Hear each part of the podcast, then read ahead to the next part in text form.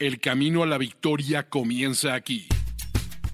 Los Fantásticos. Los Fantásticos. El podcast oficial de NFL Fantasy en español con Mauricio Gutiérrez, Mauricio Gutiérrez y Fernando Calas. Fernando Calas. No compitas en tu liga, domínala. Bienvenidos a Los Fantásticos, el podcast oficial de NFL Fantasy en español. Fer Calas, ¿cómo estás? Parece que fue hace mucho cuando grabamos por última ocasión, pero no es así. Y además, Fer, tú ya lo sabes, pero nuestra audiencia necesita saberlo.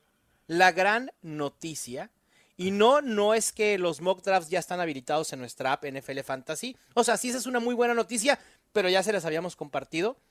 La gran noticia es que a partir que escuchen este episodio, los Fantásticos tendrán dos episodios semanales para que no se pierdan absolutamente nada de lo que deben saber para dominar sus ligas, todo lo del off-season, estrategias de posición, jugadores que hay que draftear, jugadores que hay que evitar, situaciones a tener en la mente. Dos episodios por semana. ¡Wow! ¿Cómo estás, Fer?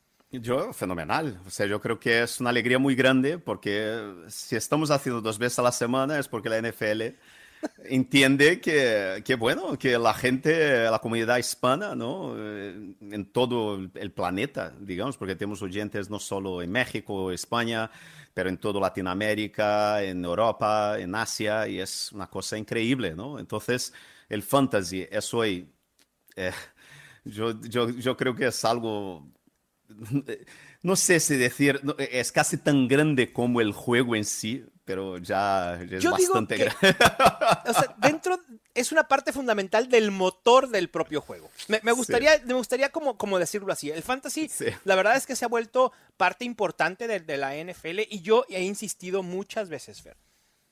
Y a lo mejor lo veo así porque yo estoy muy clavado y, y somos unos enfermos del fantasy. ¿Te imaginarías la NFL sin fantasy fútbol? Ahora mismo no. Yo tampoco. Ahora mismo no. Y yo digo siempre a la gente, yo era aficionado, ¿no? Yo era fan del 49ers, yo era hincha de 49ers. Y la, el fantasy hace, no sé, 15 años fue una manera de que yo busqué así un poco para conocer el resto de la liga. Yo digo, ah, yo voy a jugar uh -huh. el fantasy para saber un poco y ahora mismo, ¿sabes? O sea, es que el fantasy quizás va casi que antes que el sí. 49ers para mí. Sí, sí, sí, sí, sí, para mí también. Ya mis equipos de fantasy son más importantes que los propios Titans. Sí, sí. así pasa. Yo eh, hubo, había unos años que nunca draftearía un tío de los Seahawks, de los Packers o de los Cowboys. Y, Pero se bueno, va aprendiendo, Fer, en la marcha. Ahora va aprendiendo. Sí, y ahora mismo yo te digo, el último programa yo no había empezado, yo estaba empezando creo que mi primer eh, draft, ¿no? Sí, en nos contaste. Programa. Y ahora ya estoy en el tercer y yo tengo a Metcalf en, en, en dos de es mis que, tres equipos ya. Fer, ¿qué importa en qué equipo jueguen? Importa que sean jugadores que te pueden hacer ganar una liga. Exactamente. ¿Cómo? Y otra cosa, perdona, Mau, pero dale, dale. este fin de semana, ¿no? O sea, acaba de empezar el Scott Fish Ball, ¿no? Que es el gran... Acaba de empezar, no, va a empezar, ¿no? El Scott sí. Fish Ball, que es oficialmente el comienzo, ¿no? El arranque de la temporada de Fantasy, porque es el torneo más importante de Fantasy del mundo, que no vale dinero, pero vale prestigio y vale sí. diversión.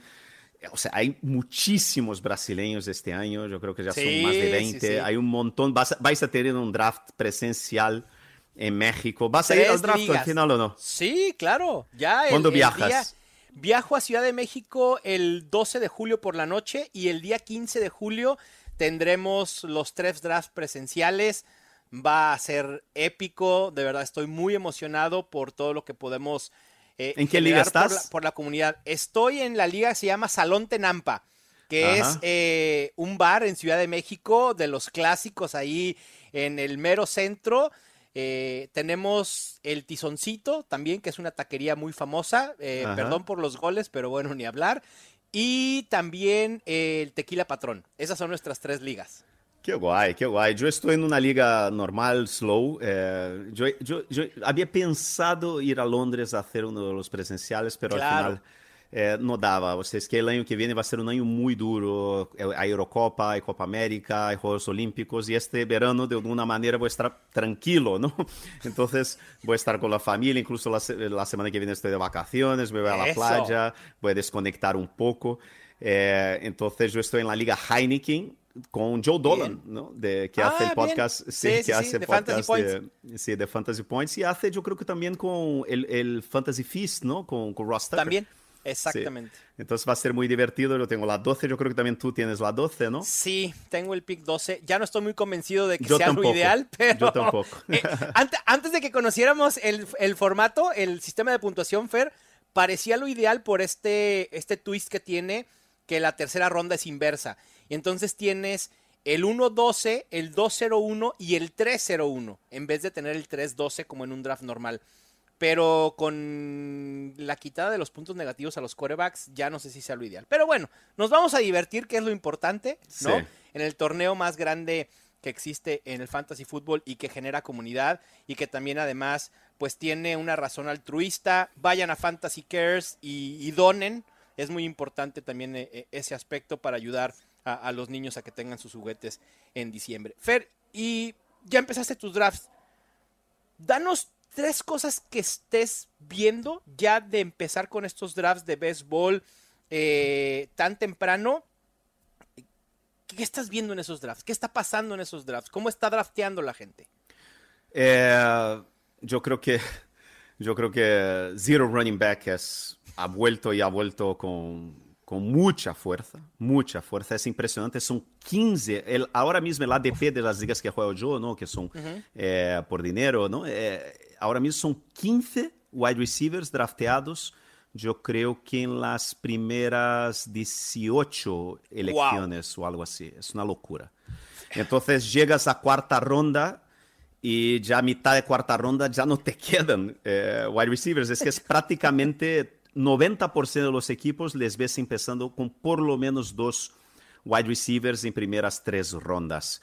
Stack es algo que todo el mundo está haciendo, no juntar eh, wide, eh, receptor, porque también uh -huh. Kelsey y Mahomes yo, yo, fue, fue el stack que más estuvo en los campeonatos del año pasado. Yo creo que es un stack que se está haciendo mucho este año, pero con la gran diferencia de que todos los quarterbacks eh, de élite, los Gran Cinco, sí.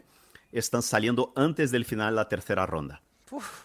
Todos. O sea, si quieres draftear, si quieres juntar a Stephon Diggs con Josh Allen, o Travis Kelsey con Patrick Mahomes, o incluso AJ Brown con Jalen Hurts, uh -huh. olvídate. Les tienes que draftear en segunda ronda. ¿Has visto es... mucho el, el, mm. stack Mark Andrews Lamar Jackson o no es tan recurrente Yo lo hice. como el Pat Mahomes eh, Travis sí. Kelsey? Lo hice, pero lo hice a final de tercera. Ya okay. es, si esperas a cuarta ronda, no, no, no. es muy difícil. Ah, es una tendencia, yo creo que hay que hay que pensar si de verdad vale la pena o no. Depende mucho, yo creo que del jugador que empiezas el draft con él. Pero otra característica que he visto muy importante este año es que la gente no se está jugando. Hay poquísimas elecciones en las primeras tres rondas que tú dices, mmm, no sé, ¿sabes? Ese es demasiado agresivo. Quizá okay. Las únicas dos que veo así en las primeras dos rondas son, Chris Olave, por ejemplo, está saliendo al final de segunda ronda. Yo creo que ahí ya es un poco agresivo. Pero como vimos el año pasado, lo que hice yo en una de mis ligas de 2000 pavos, o sea, de draftear a Kyle Pitts en primera ronda. Ah. No. Hasta me dolió, hasta me dolió cuando lo sí. dijiste, Ver. Eh, pero bueno, era su ADP al final, en, la, en el último fin de semana del, del main event, su ADP era primera ronda. Sí, claro, es que no fue que yo he sido el loco. Matt Williamson, por ejemplo, eh, o sea, eh, un montón de gente ha drafteado uh -huh.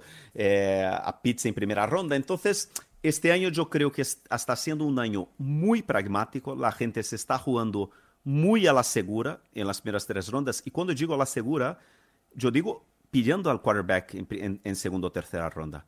Para no arriesgar, tú dices, porque al final es eso. Tengo a Stephon Diggs, voy a por Josh Allen, en tercera ronda a lo mejor el jugador que me toque. La gente está jugando muy a la segura, muy a la segura. Y yo creo, y yo tengo una explicación, eh, Mau, que yo creo, uh -huh.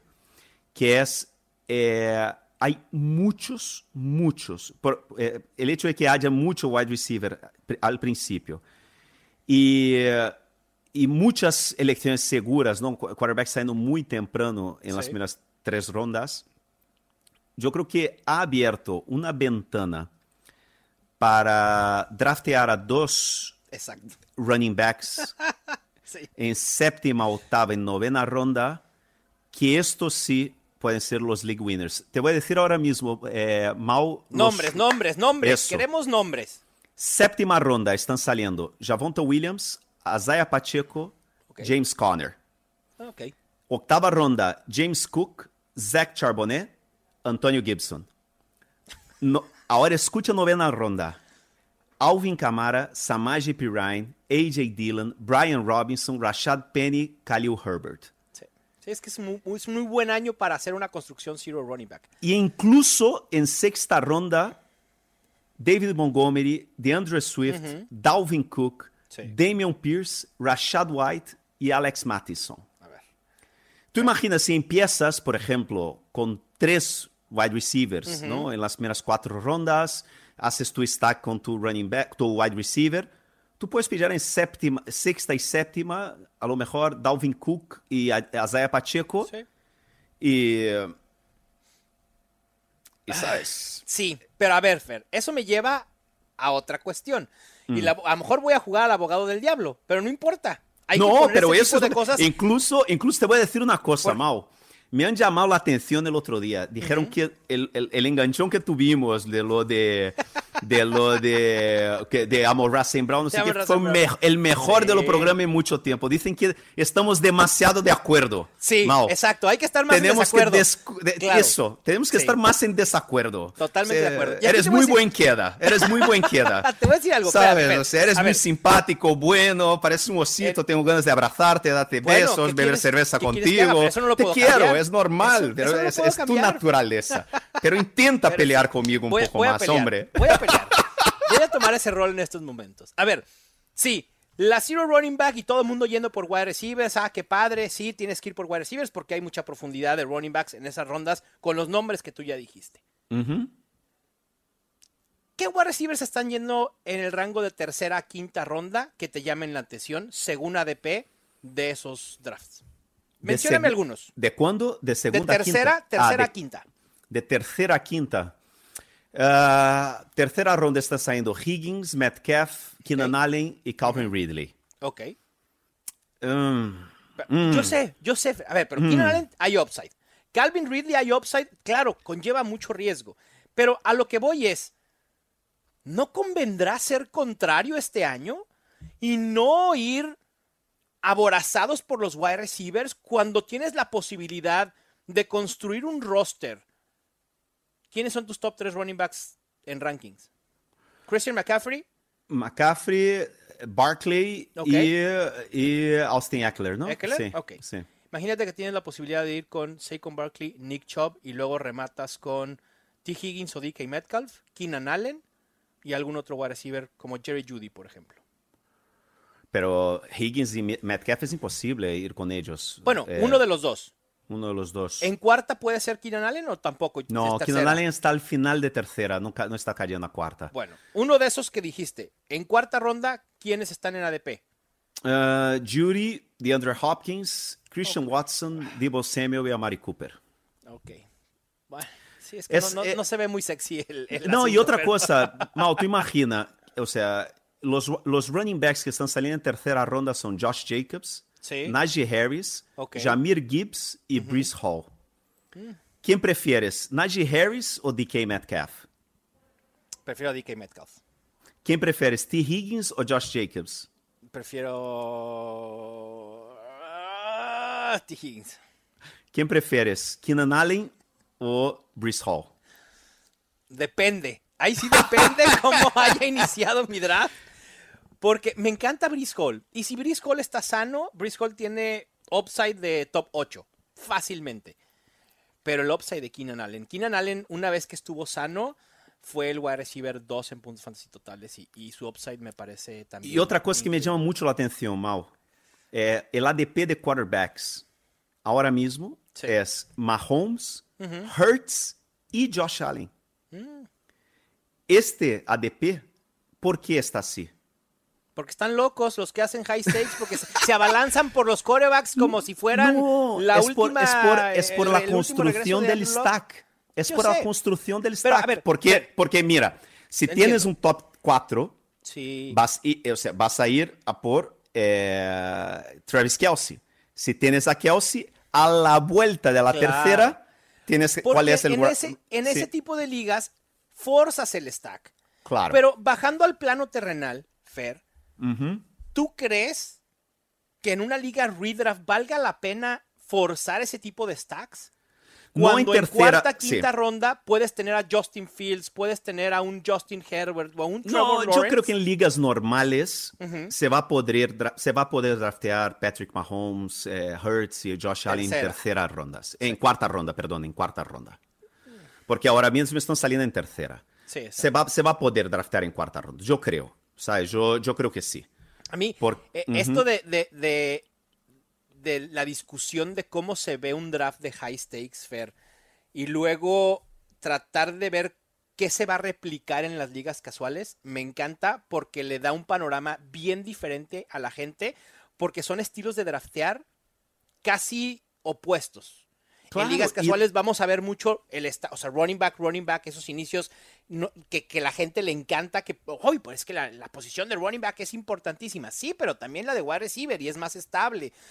Y, y- y contrastar ese tipo de drafteadores me parece fenomenal. Pero, y yo, pero yo te digo una cosa, Mau. Eh, principalmente en las ligas casuales, yo creo que el stack es fundamental.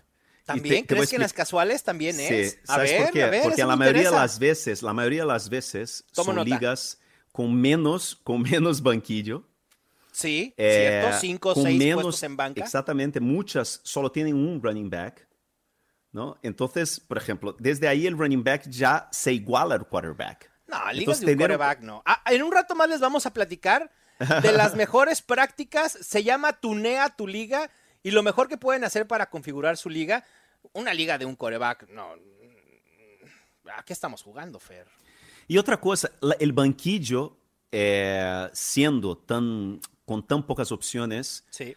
si tú tienes a un quarterback de élite y a un tight end de élite, eh, tú puedes buscar otras alternativas en wide receivers y en running Sí. backs. ¿Sabes? En wide Yo creo que no es un puerto En seguro. running back sí. Yo no sé si se. No, yo, yo ahí sí voy a estar. No, no, no, no, nada. No, no, no, no. Para mí sigue siendo casi prohibitivo ir por un coreback élite y por un tight end élite por las opciones que vas a perder. Porque tienes que ir por los dos en las primeras cuatro rondas. O sea, a lo mejor si empiezas dos wide receivers, si logras encontrar a TJ Hawkinson en tercera y a lo mejor en cuarta a un coreback top 5 o top 3, a lo mejor ahí sí pudiera estar un poquito más eh, interesado en una construcción de ese tipo. Pero de otra manera, yo prefiero esperar por la posición de tight end. Creo que hay mucha profundidad. Este año sí. eh, Este, Pensábamos que el año pasado también, pero no, no fue así, no hubo nada de profundidad, ninguno de los Titans de últimas rondas pegaron, pero este año hay, hay opciones interesantes como Greg Dulcich, Chigosimo Kongwo, eh, Tyler Higby por ahí, pero... Y, y también en la posición de coreback, ¿para qué ir por un Pat Mahomes, un Jalen Hurts o un Josh Allen cuando dos rondas después o quizá una ronda después puedo ir por Justin Fields o Justin Herbert o incluso Trevor Lawrence un poquito más tarde. Pero es parte de lo que vamos a estar discutiendo durante este offseason. Nos vamos a tener que poner los guantes, Fer, porque sí, e- en eso en específico creo que sí somos contrarios. Sí, yo creo que de verdad, eh, el- quizás el, el- o sea, yo ya dije que el Mahomes y Kelsey es mi, es mi stack favorito, es, es algo que No Enrique me ha dicho, yo, o sea, le voy a decir de nuevo aquí que lo siento muchísimo no haberle escuchado el año pasado. Teníamos que haber hecho eso. Él me dijo que lo hiciéramos y yo, cabezota, no lo hice. O sea, es Pero a lo así. mejor eh, el año para hacerlo fue el año pasado y ya no este, Fer. Mm, No lo sé. No, yo soy, yo con, yo con Kelsey, yo con Kelsey, yo, yo voy a ser igual que soy con, con- que fui con, con Tom Brady durante los últimos años de su carrera. Hasta que me enseñe Sí. de verdad que ya no juega más, que ya no tiene más, para mí Eh, Kelsey es, eso es cierto. intocable. Y intocable. Kelsey no nos ha dado, bueno, nos ha dado ciertos signos de declive, No, pero nada de qué no, preocuparnos. no, algunas métricas por ahí, Fer, algunas, no, algunas, no, algunas. Mira sus métricas Lo hablamos el año en pasado. el playoff No, bueno, obviamente. de este claro. último año. Sí, sí, sí. Bueno, a ver, sigue siendo el mejor tight end. Es probablemente el mejor tight end que yo he visto en mi vida. Y es probablemente uno de los mejores tres tight ends que han jugado en la posición. Punto. Yo me quedo todavía con Gronk. Sí, obvio. Yo me quedo todavía con Gronk, pero es un espectáculo. Es un espectáculo y es. eh, y, y- y además, eh, verle jugando con, con Mahomes es, es un espectáculo. Eh, pero es lo que dices. O sea, yo creo que este año, de verdad, volviendo un poco para cerrar el, el debate, yo creo que este año va a ser un año de ser muy pragmático y conservador en las primeras tres rondas. Sí. Y porque o sea, los league winners, Mau, van a salir ahí en la ronda 6, 7, 8, incluso 9. Yo cuando veo en la ronda 9 a jugadores como Alvin Kamara o como Rashad Bateman o Sí. como Rashad Penny, en octava ronda ves ahí a, no sé, Brandon Cooks o David Njoku, ¿sabes? Eh, Fer, te tengo una noticia. En el último Mm. mock draft que hice, en una liga redraft normal, desde el 106, fui con esta construcción que justo te acabo de decir que yo no haría. Y Mm. los resultados no son malos, ¿eh? Travis Kelsey en primera ronda, CeeDee Lamb, Chris Olave en segunda y tercera. Jalen Hurts en cuarta. Después rematé con Terry McLaurin y Dionte Johnson, yéndome con un zero running back total. Y después conseguía James Conner en séptima, a Isaiah Pacheco en octava, Alvin Kamara en novena, Samach Perrine en décima. Es eso. Es este 2023 es el año del cero running back. Eso sí estoy de acuerdo. ¿Es el año del zero running back? Sí. Obviamente Tony Pollard, Nick Chubb y Ramondre Stevenson son tres running backs que probablemente en segunda ronda me hagan pensarlo un poco más cómo quiero empezar, si zero running back o hero running back.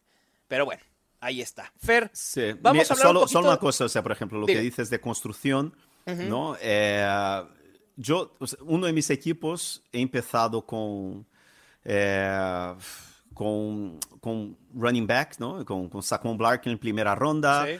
Me, me cayó Mark Andrews en segunda, ahí le junté con Lamar Jackson en tercera, y ahí en cuarta me cayó Joe Mixon, y empecé así, ¿sabes? O sea, eh, Saquon, Mark Andrews, Lamar Jackson y Joe Mixon en las primeras tres rondas, eh, en las cuatro primeras rondas, ¿no? Después Christian Watson, Rashad White en sexta ronda, me encanta Rashad White en sexta ronda. Me gusta, pero me, me aterra la, la ofensiva de Tampa Bay. Pero Rashad White puede ser un, un running back 2 muy, muy viable. Y yo estoy todavía, yo todavía me creo en, en Kadarius Tony. Yo todavía me creo. Yo, yo también quiero creer. Quiero creer en, en Kadarius Tony. Yo era ateo, pero ahora creo. Pero nunca Eh, fui ateo con Kadarius Tony. No, yo nunca. tampoco. Siempre creí en Kadarius Tony. Ah, el otro día eh, en eh, Reception Perception de Matt Harmon y James Coe, James Coe estaba hablando justo de la, del recorrido de rutas de Kadarius Tony. Es terrible. Recorre rutas de running backs, Fer. Sí. Puro flat, puro screen. Y eso preocupa para que pueda dar un salto realmente como el wide receiver 1 en Kansas City que, que, que queremos, ¿no? Pero, pero por el ADP vale la pena la inversión, sin duda alguna. Y, olha, y, y mira el otro equipo que este es cero running back con dos stacks. Y este equipo a mí me, encanta en el papel, claro, ¿no? Estos equipos que no se encantan, tú dices, o sea, termina último, ¿no? Pero es Stephon Diggs, Josh Allen. Keenan Allen, Justin Herbert, Deonta Johnson. O sea, cuatro wide receivers y dos quarterbacks ya en las primeras cinco rondas. Ahí viene Dalvin Cook en, sexta, en séptima, Pacheco en octava, Sí. después Sutton y Rashad Bateman, Ok. Y después Irv Smith, Deonta Foreman, Mike Gesicki y Trey McBride. ¿Sabes? Y ahí después todavía, de- o sea, tengo a Chuba Herbert, Karim Hunt y Keonta Ingram y Kyren Williams. O sea, es que es, al final, sabes, es, yo creo que es el año del, del zero running back. Y, y, las construcciones, por lo menos en el papel, siempre parecen, me gustan más empezando por wide receivers que con running backs. Sí, en eso sí probablemente voy a estar de acuerdo. Fer, hablando un poquito de, actualidad, ya comenzaron eh, pues los trabajos, no, no training camp propiamente, pero ya los equipos están teniendo algunos workouts y demás. También hay algunos agentes libres que es probable que estén próximos a firmar. Y lo primero es Dalvin Cook. Miami Dolphins le ha ofrecido ya un contrato, aunque también se ha mencionado como interesados a los Patriots, a los Jets y a los Broncos. ¿Crees que el destino de Dalvin Cook sea los Dolphins irremediablemente? ¿Y te gusta ese destino para Cook en Fantasy? Ninguno de los cuatro yo veo así, me ilusiona enormemente, ¿no? Porque al final Miami yo creo que va a ser un comité, y, pero que puede ser que él sea el líder del comité. Entonces, para lo que había dicho, ¿no? Un jugador que está ahora mismo el ADP, déjame ver el último ADP exactamente, él está saliendo en sexta ronda. ¿Sabes? A lo mejor es, es, no va a subir mucho, yo creo. Se, se quedará ahí sexta, quinta, sexta ronda. Pero si va a New England sería un una catástrofe. No, no, no. Eso sería lo peor. Lo, lo peor. Aquí quiero rescatar dos cosas importantes y no propiamente de Dalvin Cook y no acentuar la catástrofe que sería su llegada a los Patriots. Sino creo que, como se dice, cuando el río suena es porque agua lleva. El que los Jets y los Broncos estén siquiera interesados en Dalvin Cook, creo que es un signo de cómo va la rehabilitación tanto de Javonte Williams como de los Jets. A ver, Entendamos primero que los buenos equipos, como están administrados, nunca se cierran a la posibilidad de explorar la adición de un jugador tipo Dalvin Cook que eventualmente puede crear diferencia por más que tengas a Brice Hall y por más que tengas a Javonte Williams y eh, a Samach Perrine. Pero al final de cuentas son dos equipos que su running back principal vienen recuperándose de una lesión y que es probable que no puedan empezar al 100% y en el caso de Javonte Williams lo hemos insistido, es muy probable que lo veamos en el terreno de juego hasta mediados de octubre, algo similar a lo que pasó con J.K. Dobbins en 2022. Así que eso dice mucho, hay que leer entre líneas este tipo de cosas. Y Dalvin Cook a Miami a mí me gusta, creo que puede ser el mejor destino para él porque es un lugar en el que se puede adueñar no de la, o sea, sí la de la titularidad, pero no ser caballo de batalla. Creo que esto lo afectaría a Raheem Mostert, a Jeff Wilson, y veríamos, como dices, un comité, probablemente entre Dalvin Cook siendo el corredor de primeros downs y Devon Chain, el novato, teniendo estas oportunidades en juego aéreo. En Dalvin Cook, ah, yo lo consideraría un running back 2 medio bajo, o sea, entre el 16 y el 20, eh, en dado caso que llegue a los Dolphins hay una cosa que tú sabes que más que assim, targets, yo siempre tengo, yo sigo una cosa que es más, o sea, jugadores a evitar, ¿no? Yo siempre tuve mucho eso, ya sabes que yo tenía la idea esta, yo tenía la convicción de siempre evitar eh, wide receivers que cambiaban de equipo. Sí. Y eso ha cambiado, ¿no? O sea, ya no lo uso, ¿por qué? Porque nos dimos cuenta que antes lo que pasaba es que los grandes wide receivers no cambiaban de equipos y cuando cambiaban es porque ya estaban pasados. Acabados, claro. Ah, Un saludo a Julio Jones. sí, es así, pero al final eh, yo creo que es parte de nuestro proceso es aprender con los er-, equívocos, ¿no? Y yo siempre tuve, y yo siempre tuve la, la filosofía esta, ¿no? De, de evitar jugadores que vienen de uh, ruptura de ligamento cruzado, y cirugía en la rodilla. Eh, el año pasado nos encantó la idea, ¿no? Nos enamoró la idea de tener a J.K. Dobbins en cuarta ronda, quinta ronda, ¿no? Porque decíamos, es un valor, él va a llegar en algún momento y va a volver. Y al final el proceso, que era el que siempre evitar estos jugadores, eh, estaba correcto, ¿no? Entonces este año Eh, yo probablemente, yo, no, yo muy probablemente, yo te digo, casi seguro, yo no voy a tener Brice Hall en ningún equipo. Porque yo nunca le voy a draftear donde él está saliendo a final de tercera ronda. Claro. Yo lo siento. Sí, la, pero- inversión, la inversión por Brice Hall es, es alta, sí, de acuerdo. Sí, Ahí sí estoy de sí. acuerdo. Javonta Williams es otro que a No, mí yo- me, me parece que no, no vale la pena, Yo ¿sabes? Invertir en él. Eh, y yo creo que, bueno, hay, hay algunas cosas, hay jugadores que, que yo creo que en términos de táctica que hay que tener cuidado con estos jugadores. Eh, jugadores que vienen eh, del mejor año de su carrera, Sí, que es el caso de Josh Jacobs, por ejemplo. sí, de acuerdo. Muy difícil que mantenga el nivel del año pasado y, su, y ya está impactado totalmente su ADP, lo que hizo el año pasado. Eh, jugadores que ves que están ya... Dalvin Cook es... eh, yo creo que en sexta, séptima ronda es una buena apuesta, porque eso, si va a Miami, está en un equipo bueno, a lo mejor barca todos los touchdowns, ¿no? Va a ser un, un ataque eh, así, bastante dinámico, pero tú imaginas si se va a los Patriots, ¿no? Se cancela él, Ramondre. No, no, no, no. A mí me da, hay que tener miedo con los jugadores así más veteranos, ¿no? Entonces yo creo que hay que tener mucho, mucho cuidado con eso, con jugadores que es mejor estar fuera, sí. Aquí mejor- no. Aquí no. Los Patriots Gracias. no. Hay que tener mucho cuidado con los jugadores en, en final de carrera, Sí. en jugadores que ya se deshacen de él sus propios equipos y jugadores volviendo de ligamento cruzado. Por eso yo creo que Brice Hall hay que tener mucho cuidado, porque si los Jets están, están intentando fichar a Dalvin Cook, es un, es una alerta más Sí. para que tengamos cuidado con Brice Hall en tercera ronda. Sí, ahí estoy de acuerdo. Vayamos con otro jugador, Fer, que justo le aplican dos de las condiciones que acabas de decir. Va a ser un wide receiver, ya con edad, no sé si está ya en la parte final de su carrera, y que además va a tener esta condición de estrenar equipo en 2023, y es de Andre Hopkins.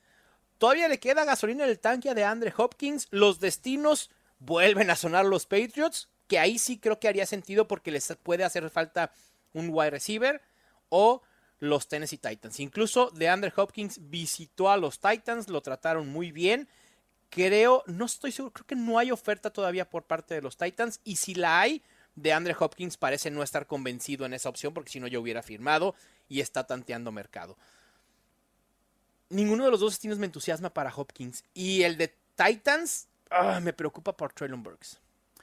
Yo creo, mi feeling, porque eh, viendo a Hopkins jugar, hasta- yo no le veo eh, quemado, yo le veo en, Yo tampoco. en un nivel altísimo. eh, yo, yo creo que es un jugadorazo. Sí. Y yo creo que él, la impresión que tengo yo, y si tuviera que apostar ahora mismo, yo creo que Hopkins se va a un contender.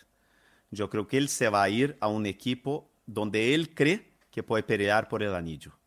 Entonces, sigo pensando que los Chiefs, Sí. los Bills, eh, son, son opciones muy, muy plausibles y muy realistas para él. A los Chiefs me ¿Sabes? encantaría. Pensando en eso, Fer, con ese feeling que tienes, el ADP de DeAndre Hopkins luce una ganga, ¿eh? ¿No? ¿Quinta, sexta ronda? No, eh, es que está saliendo en cuarta ronda. Ok. Eh, eh, Ah. Ahí es, yo creo que eh, es un riesgo, ¿eh? es Sí, un riesgo. En cuarta porque al sí es un riesgo. final, Quinta, sí, sí pudiera. Como mi tercer wide receiver, probablemente. Porque yo creo que si va a los Titans eh, o a New England, yo creo que su ADP caerá, pero seguro por lo menos a una ronda o dos rondas más bajas. ¿eh? En, New England probablemente, bueno, creo que en, en los dos equipos se pudiera establecer como el target principal, pero son dos equipos que tienen muchas incógnitas en juego aéreo. En los Patriots con Mac Jones y luego compitiendo eh, eh, con Juju Smith-Schuster. Eh, en los Titans con Traylon Burks, Chigose Mokongu, atado a un equipo que casi no pasa, Sí. que depende totalmente del juego terrestre de Derrick Henry. Sí, no, no sería lo dos lo equipos ideal. super corredores, dos Sí. equipos que van a tener, van a estar en situación... Tienen, no, yo creo que no van a perder de goleada, por ejemplo, como los Cardinals, ¿no? Y- pero son equipos rocosos que a lo mejor van a jugar partidos de, poca puntua- de poco puntaje. A mí me da pánico, pánico, pánico. Sí. Y justo Traylon Burks Fair es uno de los jugadores que quería destacar porque en los workouts que hemos, que hemos eh, eh, visto ya de los equipos, se ha hablado mucho de Traylon Burks que ha destacado con mucha velocidad, que está recorriendo muy bien las rutas, que está entrando en química con Ryan Tannehill y también Romeo Dobbs, un wide receiver que quizá dábamos por descontado por el hecho de pensar en este downgrade en la posición de coreback en los Packers de Aaron Rodgers a Jordan Love, pensar en Christian Watson como el número uno y la adición del novato Jaden Reed, que para muchos podía pelear este puesto de wide receiver 2 con, con Romeo Dobbs, pero parece ser que Romeo Dobbs está haciendo bien las cosas en training camp. ¿Te entusiasma alguno de estos dos wide receivers en estos momentos, independientemente de la posible llegada de DeAndre Hopkins a los Titans? Burks sí, Burks me gusta mucho. lo de Romeo Dobbs no lo compras. No, no es que no lo compre, es que a ver dónde está saliendo Romeo Dobbs. Debe eh, ser después de ronda 10 mm, probablemente. Estoy, te digo ahora dónde está saliendo Romeo Dobbs ahora mismo. En ligas casuales prácticamente gratis, ¿eh? yo creo que saldrá, no será ni drafteado, pero está saliendo en 11, mm. eh, en un décima ronda. ¿Sabes? En un décima eh, ronda, ¿por qué pues no? sí, exacto. Sí, ¿Sabes? De acuerdo. Pero es en general una, una, una, zona donde estaré drafteando a mi segundo end, uh, drafteando running a mis running backs. running back. Exactamente, porque es una misma zona que están saliendo, por ejemplo, Elijah Mitchell, eh, Tyler Algier, eh, Jalen Warren, por ejemplo, Jamal Williams, eh, Jarek McKinnon, están saliendo todos más o menos en esta zona. Entonces es, y también es donde salen eh, Cole Kemet, Irv Smith, Gerald Everett, sabes, que son eh, también muy interesantes, ¿no? Entonces... que justo, Fer, en nuestro episodio anterior, si no lo han escuchado, vayan a hacerlo una vez que acaben este. Hablamos justamente de, eso, de ese tipo de running backs, de los handcuffs, de los suplentes, e hicimos un ranking de quiénes son los más valiosos a tener en la mira justo en ese rango, así que no se lo pierdan. ¿Y de Traylon Burks, Fer, sí estás un poco más entusiasmado por ser un wide receiver de segundo año? Sí, y porque yo creo que el talento es, es, muy bueno. Es muy buen jugador, es muy talentoso, es un alfa. Eh, y donde está saliendo, yo creo que es, eh, es muy buena compra. Yo creo que es muy buena opción, por ejemplo, para lo que decías tú, ¿no? Si empiezas el draft con, con Chubb y, y Saquon Barkley, sería un gran wide receiver 3 para tener en tu equipo, ¿no? Wide receiver 2, ¿no? Yo creo que es, eh, es muy buena opción, porque yo creo que tiene, a mí me gusta como jugador. Y yo no veo los Titans yendo, mm, yo no sé, yo de, de Hopkins no, no, termino de creerme. ¿eh? Yo vuelvo a decir, yo creo que va a un contender. Sí, vamos a ver, porque si, si de Under Hopkins ciertamente no llega a los Titans, Traylon Burks se va a convertir en el wide receiver número uno de ese equipo y puede terminar siendo un wide receiver dos sólido en fantasy fútbol de la parte baja, como un top 24, pero sí puede ser interesante. Recuerden que, eh, buscando wide receivers de explosión, Fer, segundo año, con talento, con capital del draft. Y Traylon Burks check absolutamente Tiene todo, eso. Y, son, y siempre digo, piensa cuáles jugadores estás drafteando en rondas medias que les ves siendo drafteados en primeras tres rondas del año que viene. Traylon Burks puede ser uno de ellos. Totalmente. Drake London. Sí, claro. O sea, por ejemplo, séptima ronda tienes la opción de eh, Jahan Dodson o eh, Tyler Lockett, por ejemplo. ¿Sabes? George Pickens o Mike Evans. Eh, ¿Sabes? ¿Qué haces? Voltear a ver otra posición, Entre, entre, George Pickens y Mike Evans, no, gracias. A ver, no es nada contra de Mike Evans. El, talento está ahí y, ha demostrado que puede producir. Pero siendo el 2 en la ofensiva de Tampa Bay con Baker Mayfield. Oh, no, gracias. Yo, Mike Evans, yo, es otro que yo creo que le quiero mucho. Es un Hall of Famer. Tiene números extraordinarios en su carrera. Pero si, si te dije que eh, de Andre Hopkins el año pasado no le vi señales de edad, Mike Evans yo creo que sí. Sí, ahí estoy, estoy de acuerdo. Sí, o sea, como dicen, sí, sí, pero no. Mike Evans no va a estar en muchos de nuestros equipos este año. Y Fer, hablando de otro jugador que, se ha hablado un poco en, estos workouts y que además, ya tú me dirás si, si le impacta o no la llegada de competencia, es K-Makers. Los Rams volvieron a contratar a Sonny Michel. O sea, yo pensé que Sonny Michel estaba retirado, Fer. Pero no, parece ser que no, y llega a los Rams no es, no, no es una amenaza para nada a K-Makers, ¿o sí?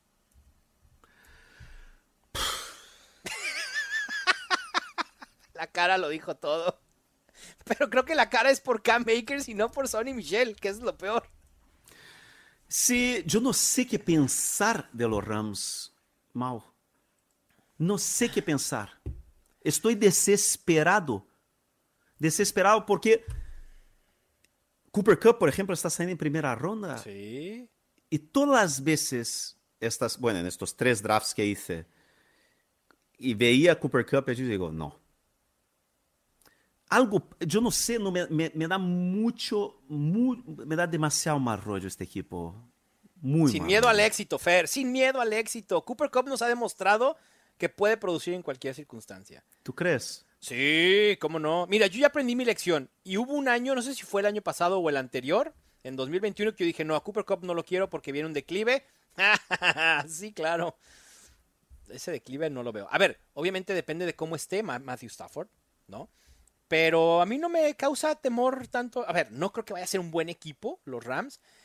Pero en el ADP de K-Makers, ¿por qué no apostar por quienes sabemos que es el running back uno? K-Makers, la verdad es que creo que tiene, con todas las circunstancias que sucedieron el año pasado, y en el rango en el que está, si tú lo comparas con los running backs que están saliendo en su mismo rango, es el que mayor seguridad de chamba tiene. Tuvo, tuvo un, cierre espectacular de la semana 11 a la 8 fue el running back 8 en puntos fantasy totales, el running back 10 en puntos fantasy por juego. Obviamente esto se también hay que ponerlo en contexto, fue justo cuando Cooper Cup se lesiona, porque Cooper Cup se lesiona en la, en la semana 9. Y esta evolución de Cam Makers, o su volumen, viene junto con eso. Pero creo que Cam Makers puede ser un running back 2, nada emocionante, pero que te puede solventar la posición, ¿eh? Si no quieres a Cam Makers porque llega Sonny Michel, creo que no has visto a Sonny Michel en los últimos años. Si te preocupa Karen Williams, creo que no viste a Karen Williams el año pasado, donde Karen Williams tuvo la oportunidad cuando Cam Akers estaba a nada de ser cortado por el equipo. Karen Williams no dio ese paso, entonces no hay nadie creo que le pueda amenazar la chamba a Cam Akers y por eso me pudiera entusiasmar en una construcción de zero running back. Sí, bueno, a lo mejor tienes razón. Tenemos que quedarnos con, con estas últimas seis semanas de la temporada de K-Makers. Eh, lo dijiste, ¿no? O sea, 101 yardas por partido de media, un touchdown Sí. eh, por partido. Bueno, Fue league winner. Sí, sí, ayudó La muchos verdad. equipos que Sí, le sí, sí, ¿no? sí, Sí. Bueno, tengo que, tengo que trabajar eso en mi cabeza. Por eso es- está- estás haciendo un poco de psicólogo para que yo pueda perder Claro. un poco la, el trauma Exacto. con, con Yo- los yo- Rams. Mi, mi trabajo a veces es convertir escépticos. Sí. Y ahora, hablando de convertir escépticos y de trabajo por hacer, Fer, tan, tan, tan, tan.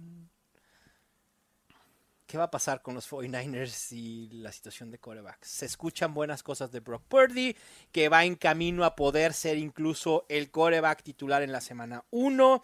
Se escucha también que incluso Sam Darnold estaría ganándole el puesto de coreback 2 a Trey Lance, pero luego también leo que Trey Lance está, ya sabes, la, típica frase, está en la mejor forma de su vida, ¿no?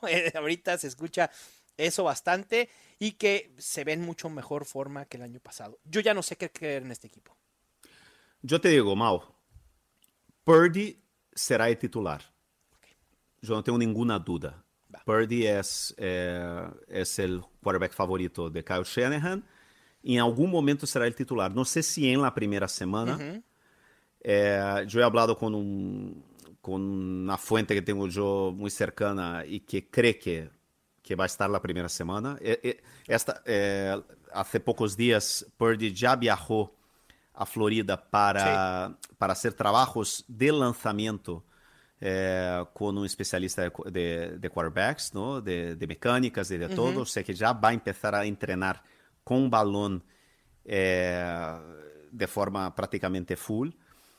Y entonces, ahora mismo dentro del equipo, yo te puedo garantizar que el equipo está trabajando con, eh, con la idea de que él será el titular en la primera semana. Ok. Quizás es demasiado agresivo pensar en eso, pero yo te digo una cosa, en mis equipos de, de, de Dynasty, yo le he drafteado en todos mis equipos de Dynasty este año.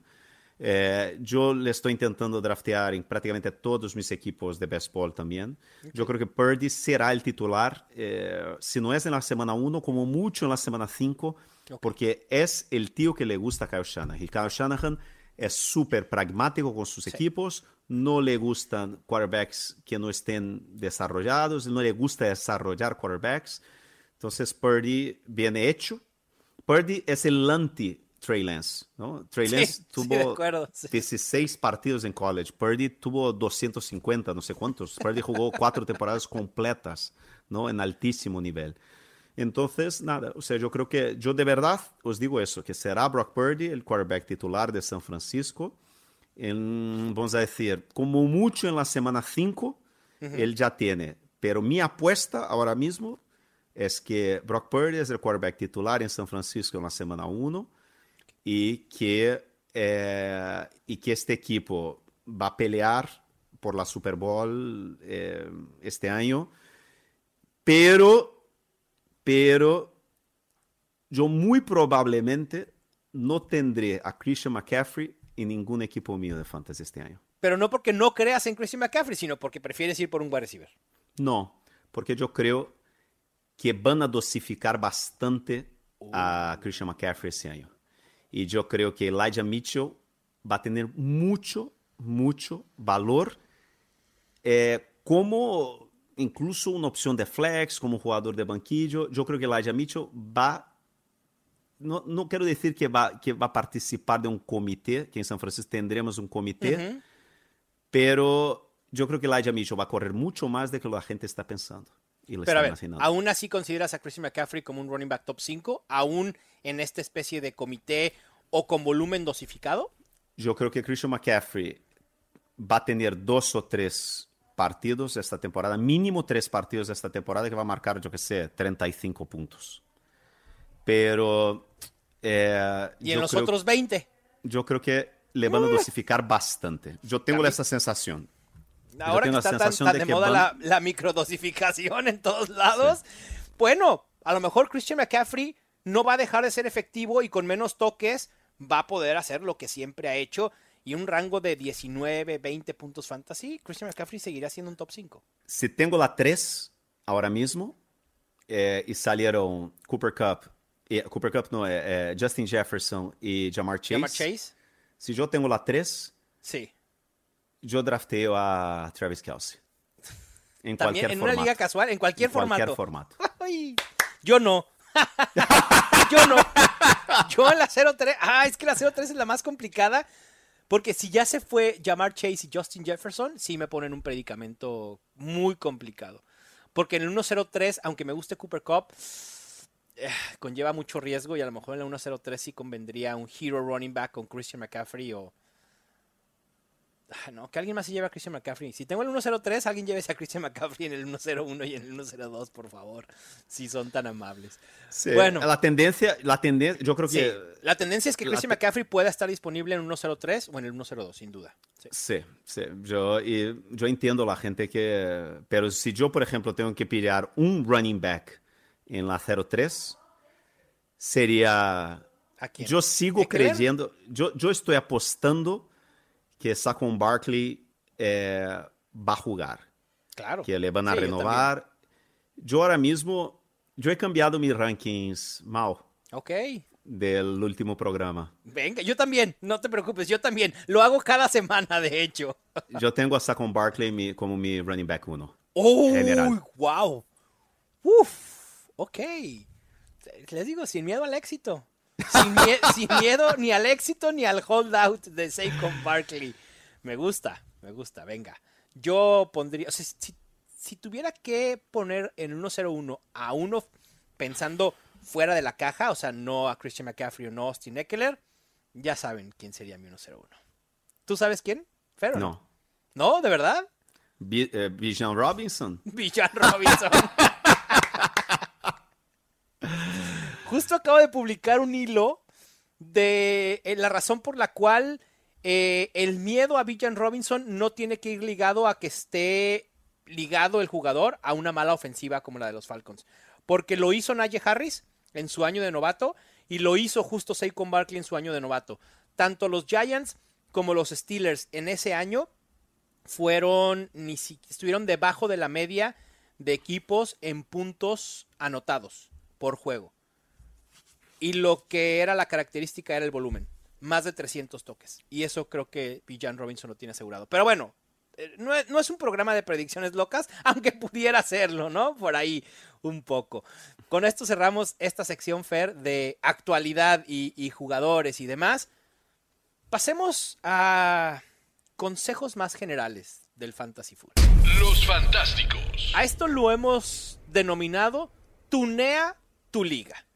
Cómo mejorar tu liga de fantasy. Les vamos a dar consejos sobre qué proponer o si eres el comisionado, incluso qué imponer para que tu liga sea mejor y sea aún más divertida. Fer, ¿qué propones? ¿Qué le propones a la gente para que su liga sea de mayor reto, que la disfruten más y que se puedan divertir? Yo creo que hay una cosa que, que yo creo que tú y yo estamos de acuerdo, ¿no? Que es el draft tiene que ser presencial. Sí, por favor. Sí, sí, sí, sí. Si sí, podéis, sí, si sí. vivís en la misma ciudad, si sois amigos, tal, no sé qué, quedáis un fin de semana. Hay gente incluso que hace viajes, ¿no? Que se va ahí el fin de semana a la playa o al monte o al campo, o sea, yo qué sé, ¿sabes? Eh, pero si vivís en la misma ciudad, si sois amigos de colegio, de universidad, no sé qué, quedáis un día en la casa de alguien o en un bar, reserváis una mesa grande y lo vais a pasar de fenomenal, ¿sabes? Va a ser increíble Sí. hacer una ficha. Seguro que tenéis de entre 12 o 10 de vuestros equipos, tenéis uno que es medio manitas, que le gusta hacer las cosas, que haga ahí las cartitas, que se, se puede hacer de Sí. muchas maneras, ¿sabes? O sea, con... Y yo creo que el draft presencial con bromas, con, ¿sabes? O sea, con Sí, comida, algunas con dinámicas, bebidas, sí, claro. sí. Y mira, Fer, incluso si tienes amigos, o sea, si tus ligas son de, de gente que no vive en tu misma ciudad, la solución es muy fácil. Crea una liga con gente que viva en tu misma ciudad. Descar o sea, ah, creas la liga en la app de NFL Fantasy, invitas a tu familia, ¿no? Pueden ser tus primos, tus hermanos, tu papá, tu mamá, tu hermana.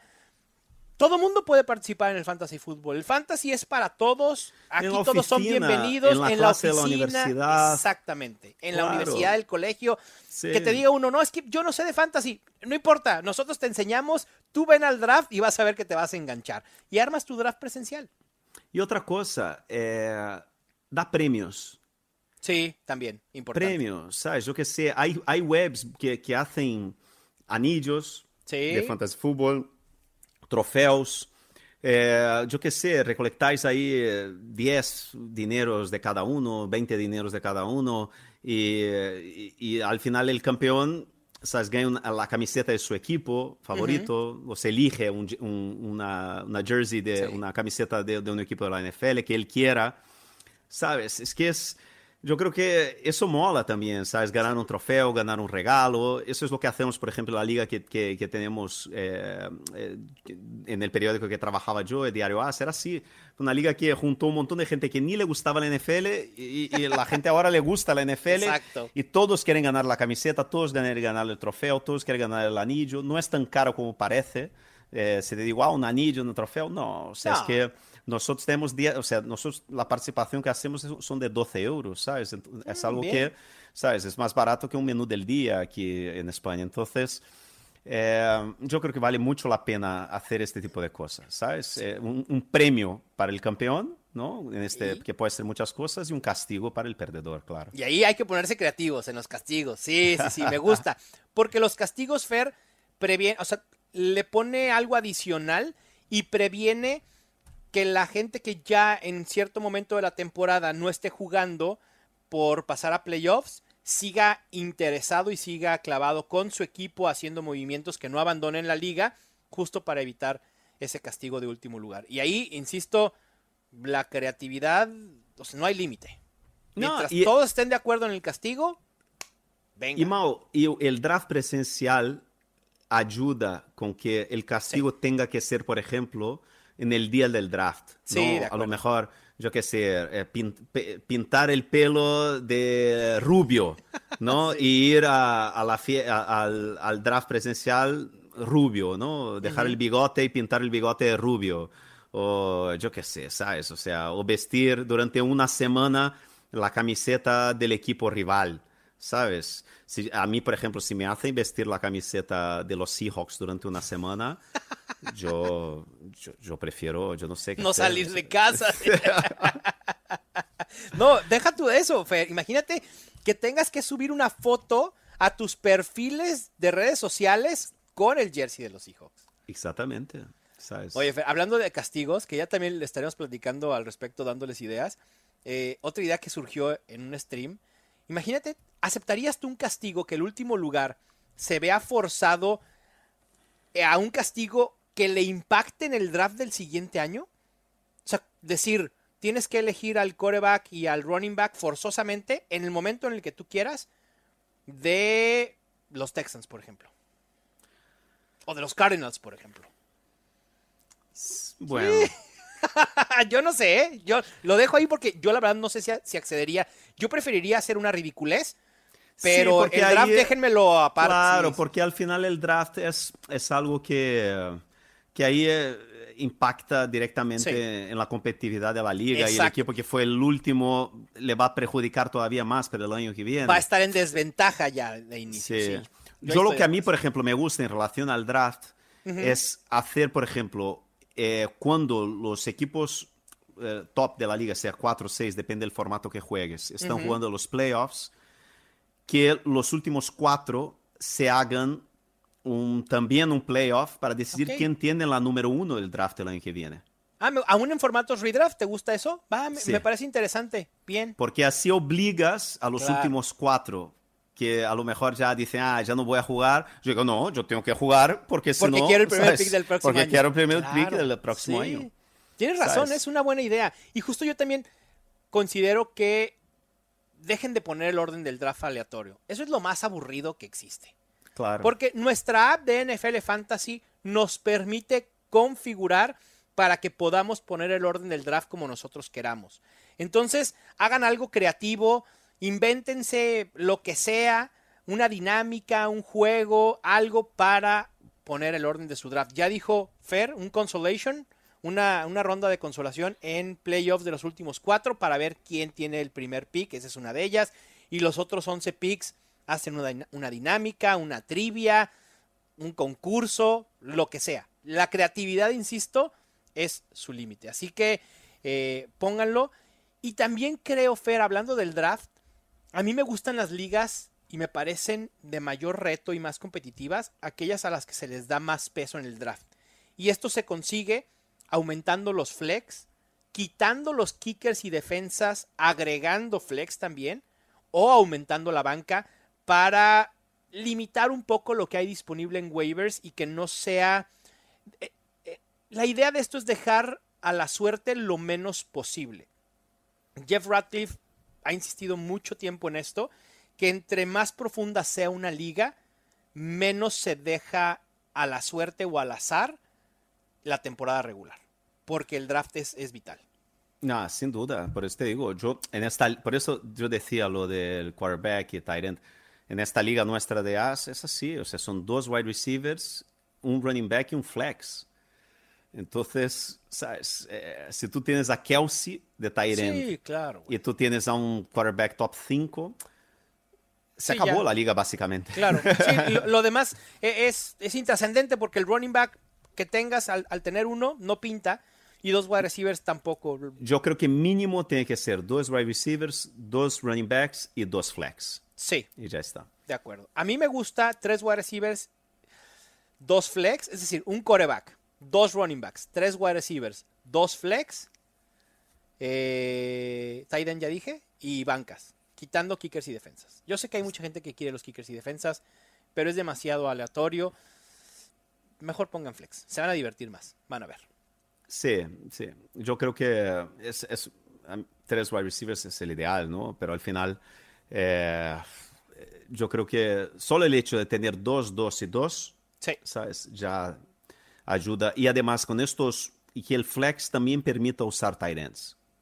¿No? Sí, claro. Wide es- receiver, running back o flex en, en, en El flex, exactamente. sí, sí. ¿Y Superflex, Fer, te gusta ese, e- ese tipo de ligas para darle un reto mayor y darle más peso a la que te posición iba a de decir, quarterback? el super flex es, o sea, que uno de los flex sea eh, quarterback también. Sí, exacto. Yo creo que es una buena alternativa si tu liga es muy competitiva. Ok. ¿sabes? Si tú tienes una liga eh, de alto nivel, donde todos los, los propietarios ¿no? que están jugando, todos tus rivales son gente muy involucrada, que le gusta la NFL, si ves que es una liga bastante competitiva, a mí me encanta el hecho de poner el Superflex, porque pon eh, eh, todo el fantasy como lo conoces patas arriba. Sí, de acuerdo.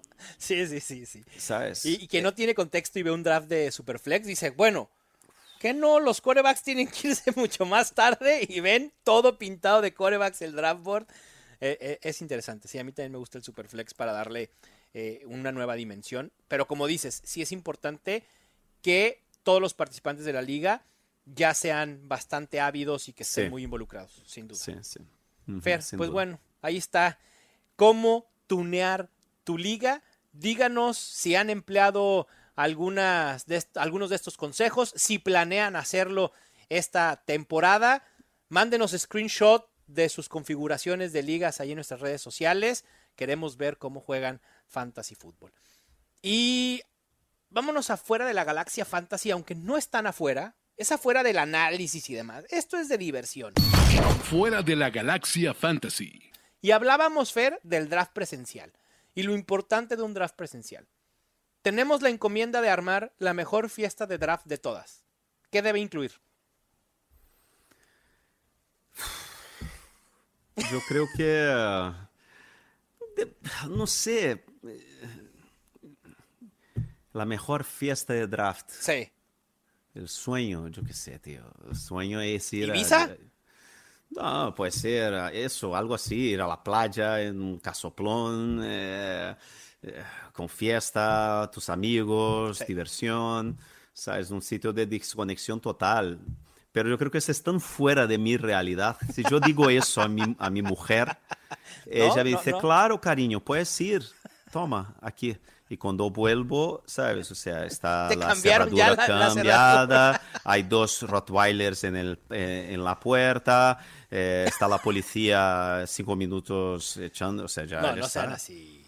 No Entonces, están tan fuera de mi realidad que, bueno, yo qué sé, Yo, ¿sabes? yo O es pero- algo que, que- que he empujado mucho en mi liga local, Fer, el Mm. irnos un fin de semana así. O sea, a lo mejor no el fin de semana completo, ¿no? Porque sé que es difícil por las responsabilidades que un hombre o una mujer pueden tener ya con familia y los hijos y, y demás, ¿no? A lo mejor eh, para una mujer irse con sus amigas todo el fin de semana y dejar al padre responsable sábado y domingo de los niños, pues no es Y algo lo que esté mismo para la mujer, y lo claro. mismo para o la mujer, o sea, esto, aplica el para hombre los dos se lados. va, claro, sí. ¿no? Eh, pero si pueden, háganlo. Irse un fin de semana, rentar una cabaña en algún lado, en la montaña, en la playa. De sábado a domingo, se van el sábado muy temprano, hacen actividades el sábado, eh, dinámicas, concursos, o solo platicar y desconectarse preparándose para el día siguiente el draft, o ese mismo sábado hacer el draft por la tarde con una comida y el domingo despiertan, se curan ahí la, la cruda y de regreso. Creo que pudiera ser espectacular. No, sería increíble. Sí. Yo, a mí me encantaría hacerlo, pero yo al final, el hecho de que viva Claro. cada hora en un país, o sea, es, es- es difícil. Pero envidio quien lo puede hacer. Sí, sí, sí. Y bueno, pues también, si no se puede, bueno, hagan su draft presencial en la casa de alguno o renten una terraza que no sea eh, mucho gasto, que no implique mucho gasto, háganse su carne asada, eh, o pidan, si no les gusta cocinar, pidan algo de comer, hagan algo, hagan algo, el chiste es convivir y hacer un draft presencial, vale mucho la pena. Y Fer, hemos tenido durante muchos años la idea de hacer un draft en Las Vegas. De- high stakes. Ese se lleva a cabo en un casino. Este año hay un hotel en Las Vegas, no voy a decir nombres porque no nos patrocinan todavía, ojalá nos patrocinen. Ajá. Es un, sí, es como un, parte de un rooftop, es todo un- una sección. Ah, pues ahí va a ser el draft presencial del Scott Fish Bowl en Las Vegas, en ese mismo lugar. Madre Tiene una mía. pantalla de 43 metros O sea, es uno de los mejores Wow. lugares para ver deportes. Es al aire libre y son como unas 5 o 6 albercas. Te arman tu plan de fiesta de draft, te incluyen el draft board, te incluye eh, servicio de mesero, seguridad privada, una sección exclusiva para que tú draftees donde hay tele, eh, música, fiesta total en Las Vegas. Imagínate eso. Un día, un día iremos a draftear Algún allí. día. eh, algún día. Y si alguien, y si alguien se anima a hacer ese, esa fiesta de draft en Las Vegas, si no nos invitan, nos vamos a, a molestar bastante. A ver, les este año, este año, ¿cuándo son los drafts ahí presenciales? en- Los de High Stakes en Las Sí, Vegas, en Las Vegas. A fue ver, principios de septiembre, como siempre. Los tres, cuatro días previos al kickoff. a ver, son, eh, sí, día eh, presencial, a ver. ujú. Eh, Días es? 7, Tres. 8 y 9. 7, 8 y 9. Exacto. De Justo, septiembre. eh, incluso antes del kickoff hay, hay drafts. El día 9. Ah, Fer, Ah. si me estás diciendo que te vas de sábado a domingo, te van a cambiar la cerradura de tu casa. Ahora Ah. imagínate que le digas, me voy a ir a Las Vegas con Mauricio a hacer un draft. Con Mauricio y Enrique, porque entonces, Enrique. Claro, obvio, también. Enrique, o sea, bo- eh, Enrique vamos a tenerle aquí en un programa porque... Sí, hay que invitarlo. Es, es que Sí, sí, ya verás, Enrique... Si yo digo que voy a Las Vegas a hacer un, un draft y nos lleva Enrique, Enrique... No, no, me- te deja de hablar mata. durante toda la vida. Sí, sí, sí. O sea, Enrique lo está escuchando en estos momentos y está Seguro. reservando ya los vuelos para Las Vegas. No, lo, lo peor es eso. Yo estoy, le estoy viendo, escuchando este momento el podcast y a decir, llamándome. "Ya tengo y los de llamándome, Vegas". ya, o, sea, o llamando a, a mi mujer el problema, porque eso, conoce, conoce a la jefa, ¿no? Entonces, llamando a ella, avisándole Nos que ya está. Que, La puedes llevar, Fer, y ella se puede divertir en Las Vegas. ¿No? la, la suerte es que ella no escucha este podcast. Esa es la suerte. No, hay que hacer que la esposa de Fer Glass escuche este podcast y la invitación allá a Las Vegas. Digo, yo, no, yo, yo no quiero decirte mucho, pero yo estoy a cinco horas manejando de Las Vegas, ¿eh?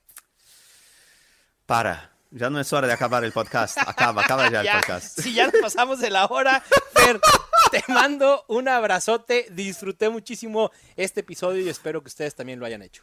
Ya tienes todo lo que necesitas para dominar tu liga. Los Fantásticos. Los Fantásticos. El podcast oficial de NFL Fantasy en español. Con Mauricio Gutiérrez y Fernando Calas. Productores ejecutivos. Luis Obregón y Gerardo Chapa. Producción y voz en off. Antonio Semper. Una producción de primero y diez para NFL.